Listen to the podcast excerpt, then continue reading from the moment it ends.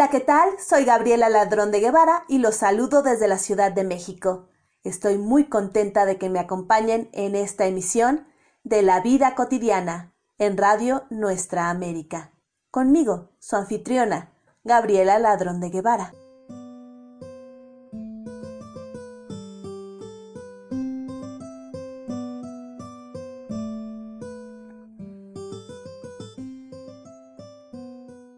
Muchísimas gracias por acompañarnos, muchísimas gracias por escucharnos. En esta ocasión quisiera agradecer de manera especial y muy profundamente a Verónica Blanco, María Virginia de León y Liliana Chusville Córdoba, que se han comunicado con nosotros y les agradecemos mucho sus comentarios, sus participaciones y sus felicitaciones. Este es un programa muy especial porque ha sido hecho con mucho cariño para ustedes. Compartiremos cuentos, poesía y algunos comentarios de nuestros invitados. Ahora sí, disfrutemos la vida cotidiana.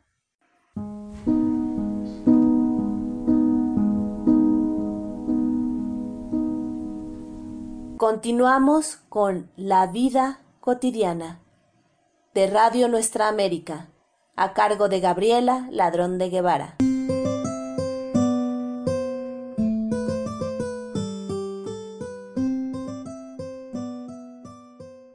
Nuestra primera invitada es Elizabeth Martínez Gómez, narradora oral de la Ciudad de México. También ella es una excelente declamadora y hoy nos va a deleitar con unas de las rimas de Gustavo Adolfo Becker. Becker es un poeta y escritor español de la época del romanticismo. En voz de Elizabeth Martínez tenemos algunas de sus rimas. Un saludo cordial desde la Ciudad de México. Soy Elizabeth Martínez Gómez. Andalucía y Castilla, allá en España, influyen en la vida y en la obra de Gustavo Adolfo Becker que nace en Sevilla el 17 de febrero de 1836. En aquella ciudad pasa su infancia y adolescencia e inicia su sensibilidad exquisita. La naturaleza y el arte de Sevilla que el poeta sabe apreciar y a las que hace referencia en sus escritos irán preparando la inspiración que se exteriorizará en sus rimas de las que les traigo una muestra. Rima 24. Dos rojas lenguas de fuego que a un mismo tronco enlazadas se aproximan y al besarse forman una sola llama. Dos notas que de laúd a un tiempo la mano arranca y en el espacio se encuentran y armoniosas se abrazan. Dos olas que vienen juntas a morir sobre una playa y que al romper se coronan con un penacho de plata. Dos jirones de vapor que del lago se levantan y al juntarse allí en el cielo forman una nube blanca. Dos ideas que al par brotan, dos besos que a un tiempo estallan, dos ecos que se confunden. Eso son nuestras dos almas.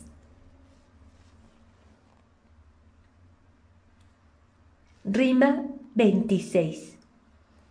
Voy contra mi interés al confesarlo, pero yo, amada mía, pienso, cual tú, que una oda es sólo buena de un billete del banco al dorso escrita no faltará algún necio que al oírlo se haga cruces y diga, mujer al fin del siglo XIX, material y prosaica. Bobería. Voces que hacen correr cuatro poetas que en invierno se embozan con la lira. Ladridos de los perros a la luna. Tú sabes y yo sé que en esta vida, con genio, es muy contado quien la escribe, y con oro cualquiera hace poesía. Muchísimas gracias a Elizabeth Martínez por esta hermosa lectura. Muchísimas gracias.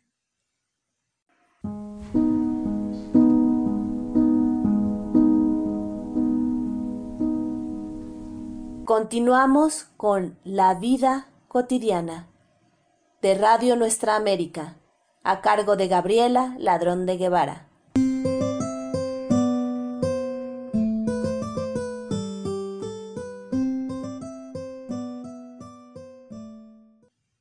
Seguimos con la poesía. A continuación, compartiré con ustedes uno de los poemas que más amo. Es un poema de mi autoría Está en mi poemario Ciudad, Mujer en Movimiento. Y esto es Hechizo de Luna. Soñé que me hechizabas en la cama, cantabas el sonido de la luna, me besabas locamente. Creo que te inventé en mi mente. Silvia Plath, canción de amor de la joven loca. Tenerte y saberte, conocerte y amarte. Veinte años de espera terminan con tus palabras y tus dedos en mi espalda. Dolores intensos, versiones diversas, para culminar en entrega total, esperada y temida, completa y plateada. Sentirte y beberte, saborearte y leerte, al fin estar juntos, caricias, abrazos, pasión, noche cómplice de ardor. Nos encontramos seguros, reinventamos pasado y futuro, todo en la lunar entrega, pensada y añorada, inventada y deseada. Gracias.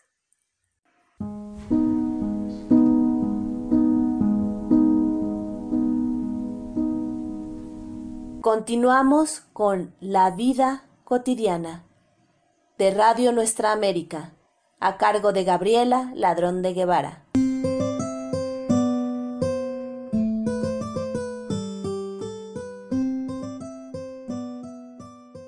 Muchísimas gracias por escucharme. Ahora pasamos con la narración.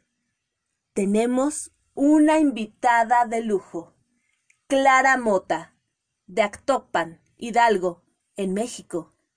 Ella es narradora, escritora, profesora, también locutora. Y de ella misma, de su autoría, vamos a escuchar La mamá de los pollitos.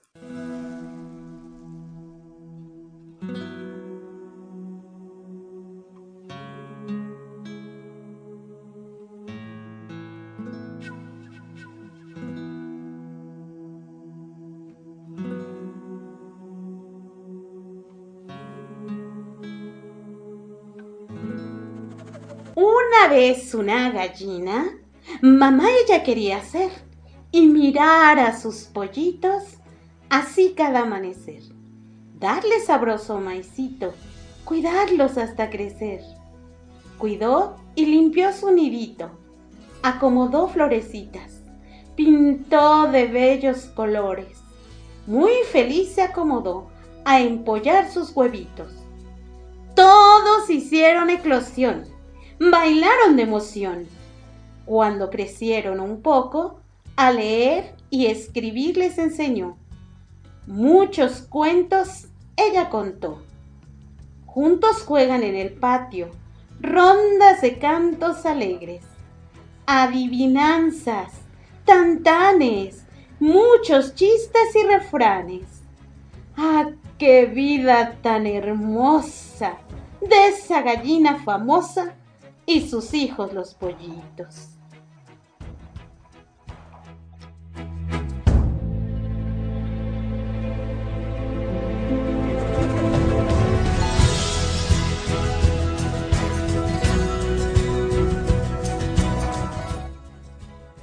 Título del poema La mamá de los pollitos. Autoría y voz Clara Mota Áviles. México todos los derechos reservados de autor.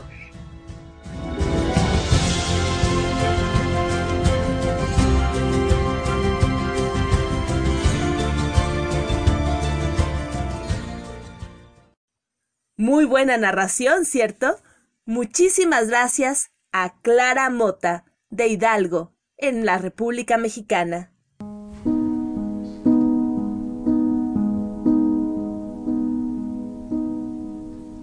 Continuamos con La vida cotidiana de Radio Nuestra América, a cargo de Gabriela Ladrón de Guevara.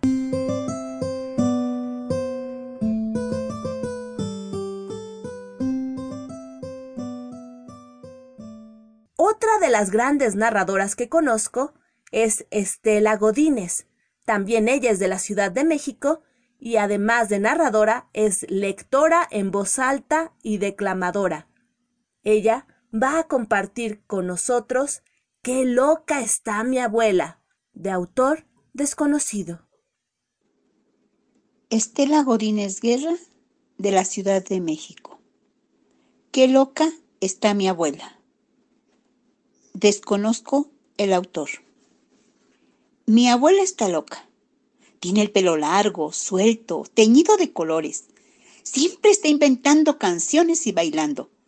Le encantan las computadoras que maneja a la perfección.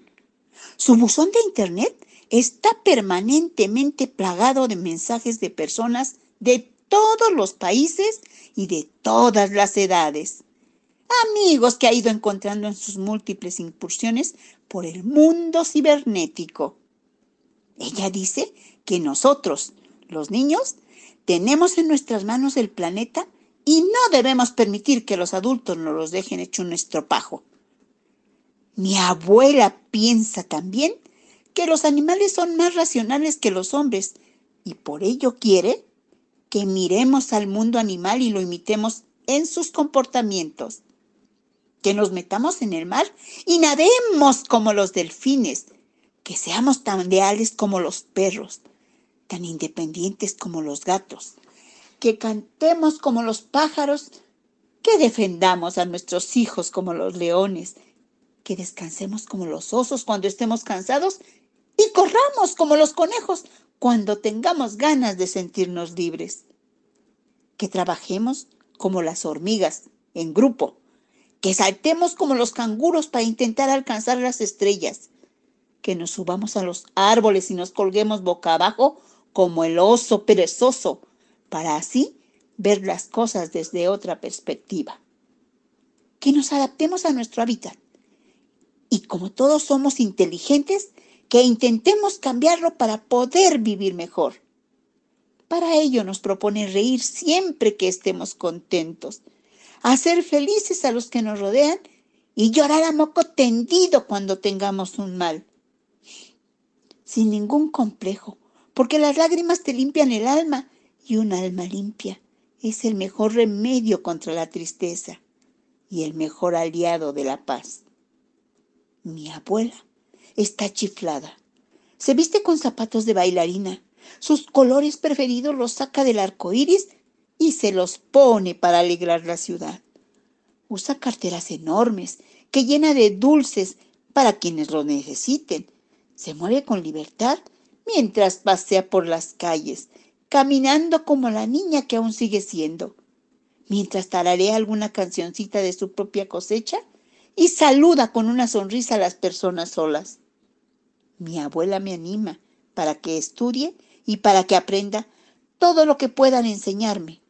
Dice que la sabiduría no se puede imponer, que tiene que adquirirse con el paso de los años, que son los ancianos los que están más cerca de la otra vida, de los que tenemos que aprender a vivir, porque ellos han conseguido llegar a la vejez y hoy en día llegar a viejo ha de ser el propósito de los más jóvenes, que creemos que es mejor morir antes de tener arrugas, sin darnos cuenta que detrás de cada arruga se puede esconder un pensamiento mágico. Y también dice que son los niños a quienes debemos proteger porque ellos aún no han aprendido a vivir, que deben conocer el mundo de a poquito, porque lo que tendrán que ver es mucho. Mi abuela se ríe de sí misma cuando tropieza o se cae, porque dice que en la vida lo mejor es volver a ponerse de pie. Qué loca está mi abuela. Sueña despierta y en cada cumpleaños rejuvenece. Me gusta verla sonreírle al sol y hablarle a las flores. Dice que nunca va a dejarme y que cuando yo sea grande y la necesite, solo tendré que cerrar los ojos muy fuerte y podré verla. Mi abuela aspira a convertirse en lluvia para abrazarme cuando yo quiera y en viento para acariciarme cuando quiera ella. Mientras tanto, me toma de la mano y me lleva con sus palabras al mundo de los sueños. Y me dice al oído que el mejor sonido que hay en el universo es el de mi risa. Por eso me hace cosquillas. Me mira a los ojos buscando una luz que dice, le ilumina el camino. ¡Qué loca está mi abuela! ¡Cuánto la quiero! Para todas las abuelas y las próximas abuelas. Muchísimas gracias a Estela Godínez de la Ciudad de México.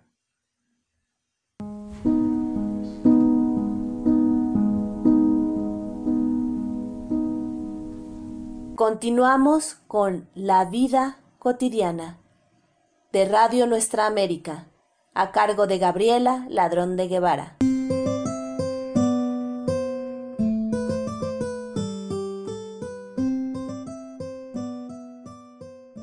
Uno de nuestros invitados recurrentes y que seguramente ustedes identifican muy bien es el doctor Guillermo Holguín. Él es de la Ciudad de México, es médico retirado, lector en voz alta y narrador oral. Además, también escribe cuentos. En esta ocasión, él va a compartir con nosotros Maya, de Joe Pestum. Escuchémoslo. Soy Guillermo Holguín de la Ciudad de México y les envío un cordial saludo. El día de hoy les voy a narrar un cuento que se llama Maya, del escritor Joe Pestum, publicado por el Fondo de Cultura Económica. Junto a la casa de Maya había un árbol de ciruelas y los gorriones trinaban, pero Maya no les ponía atención. Ella estaba frente a la mesa con sus lápices de colores y pensaba, qué difícil tarea nos ha encargado la maestra, pintar nuestro animal favorito. Pero su cabeza parecía panal de abejas de tanto pensar. Fue cuando su mamá entró y le dijo, Maya, ¿en qué tanto piensas?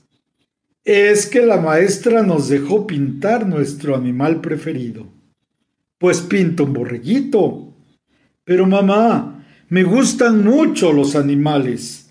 Los caballos, los perritos, los gatos, los gallos, los pollitos, los pájaros. ¿Por qué tengo que pintar uno solo? Puso cara de enojada.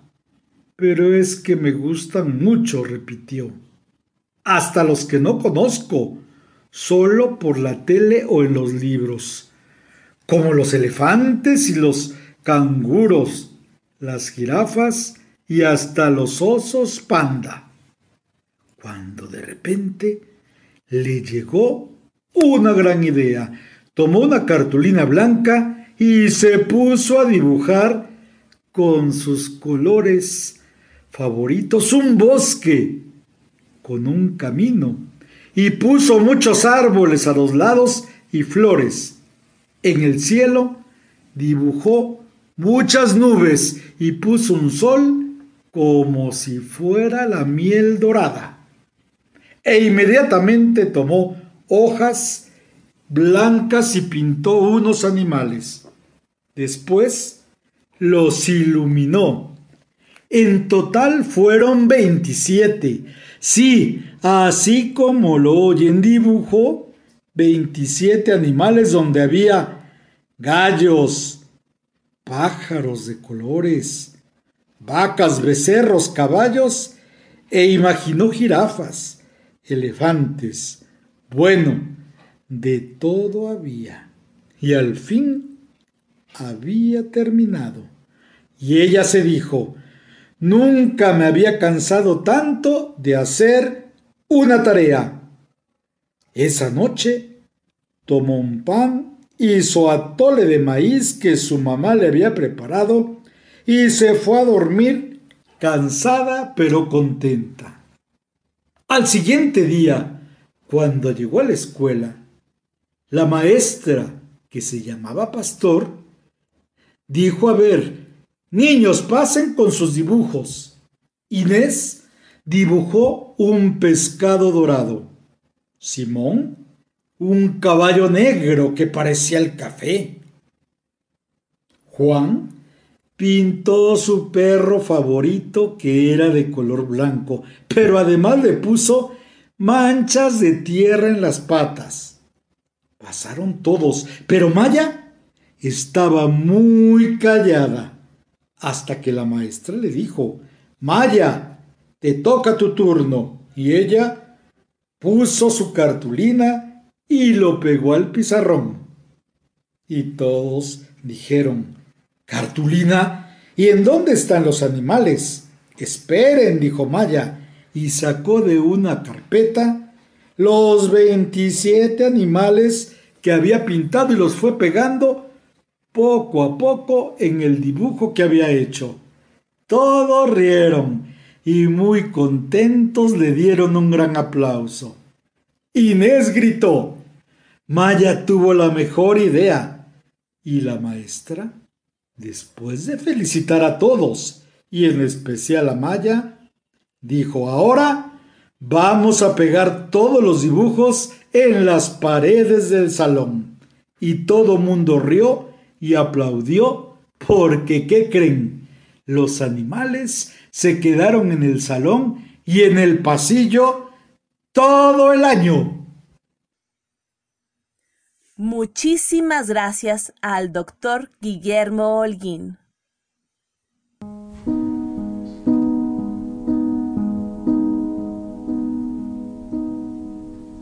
Continuamos con La vida cotidiana de Radio Nuestra América, a cargo de Gabriela Ladrón de Guevara.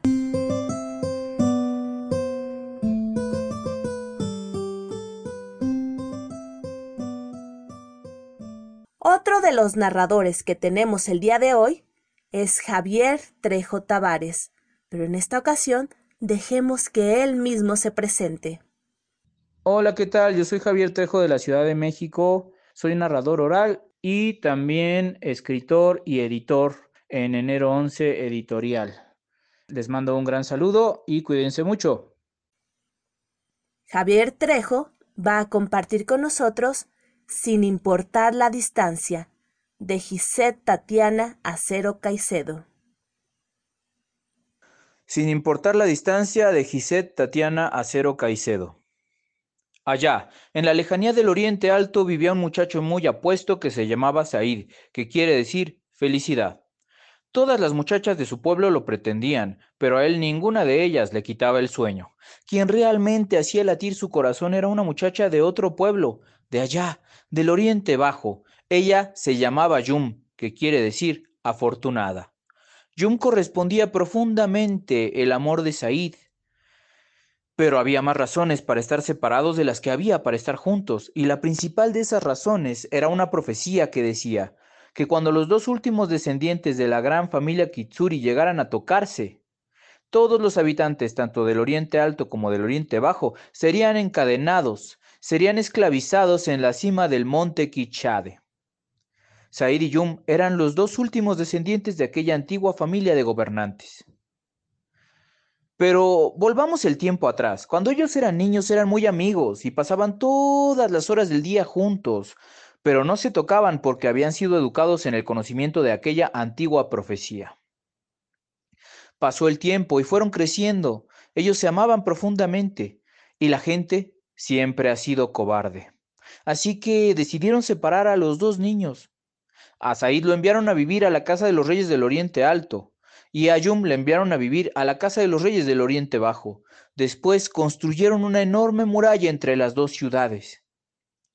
Said y Yum no se rindieron. Comenzaron a entrar en aquella gran muralla escondidas por la noche y en un descanso bajo la luz de la luna. En secreto vivían su amor, pero no se tocaban por el conocimiento de aquella antigua profecía. Un día, Un día, después de muchos años de verse escondidas, Said, temiendo lo peor, se enteró de que los reyes del Oriente Alto y los reyes del Oriente Bajo sospechaban que ellos se veían escondidas. Así que escapó con Yum hacia la cima del monte Kichade, donde había un adoratorio a la diosa Nefertiti, que en este cuento es diosa del amor y la justicia.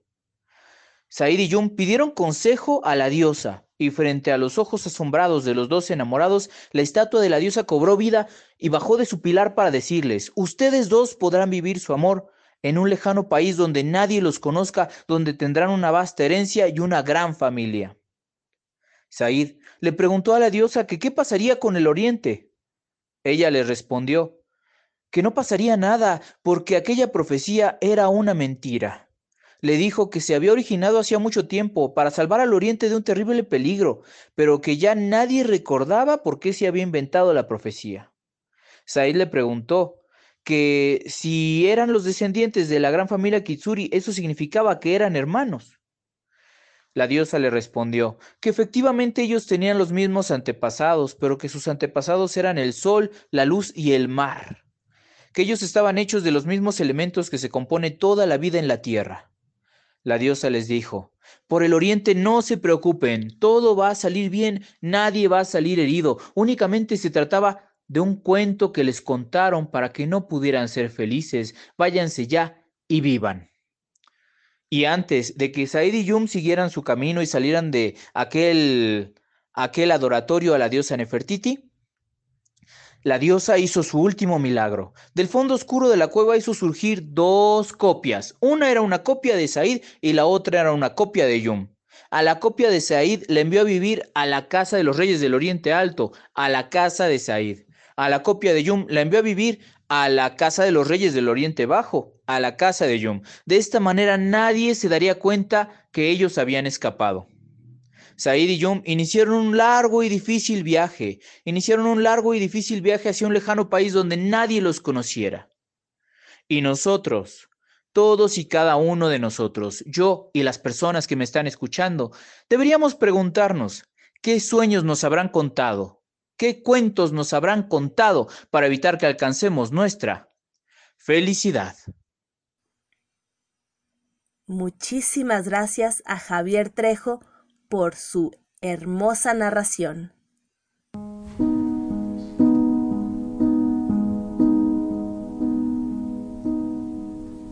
Continuamos con La vida cotidiana de Radio Nuestra América, a cargo de Gabriela Ladrón de Guevara.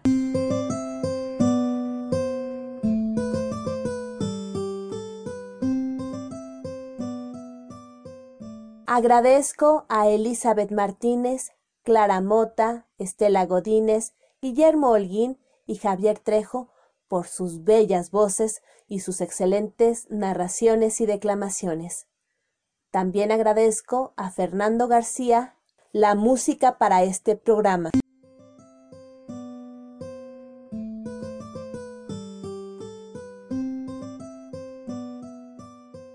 Con esto terminamos este programa de la vida cotidiana en nuestra América Radio. Muchísimas gracias por acompañarnos. Recuerden, si tienen comentarios, colaboraciones, preguntas o sugerencias, pueden comunicarse con nosotros en el Facebook La Vida Cotidiana o por correo electrónico a la vida cotidiana radio Muchísimas gracias y nos escuchamos próximamente.